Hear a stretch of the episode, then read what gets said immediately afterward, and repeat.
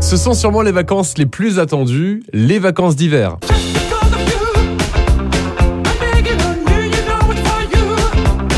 Vous allez prendre la route pour quelques heures et vous le savez, faire des pauses, c'est essentiel. L'occasion, pourquoi pas de profiter d'une petite collation.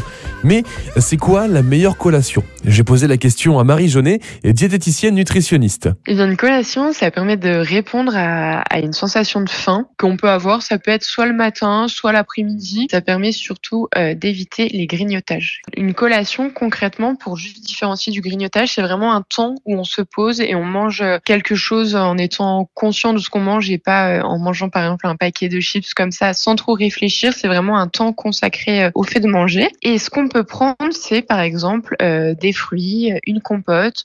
Ça peut être aussi du pain, un mélange de céréales non transformées comme du muesli par exemple, les noix, les noisettes, les pistaches non salées et aussi pourquoi pas des gâteaux ou des biscuits faits maison. Faut penser à s'hydrater également pendant ces collations. Qu'est-ce que l'on peut privilégier? Pour une hydratation vraiment optimale, il n'y a rien de tel que de l'eau.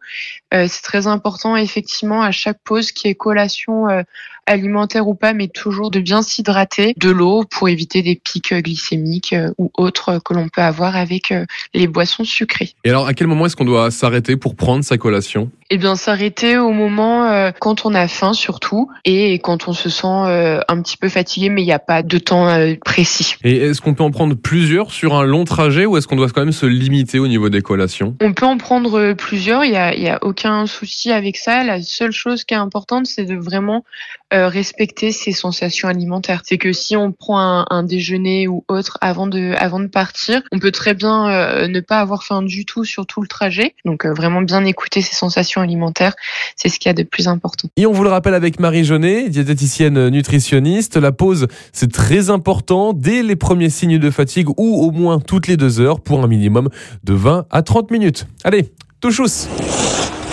ah ben c'est bien, Neil, super pour l'appareil photo, génial Retrouvez toutes les chroniques de Sanef 177 sur sanef177.com.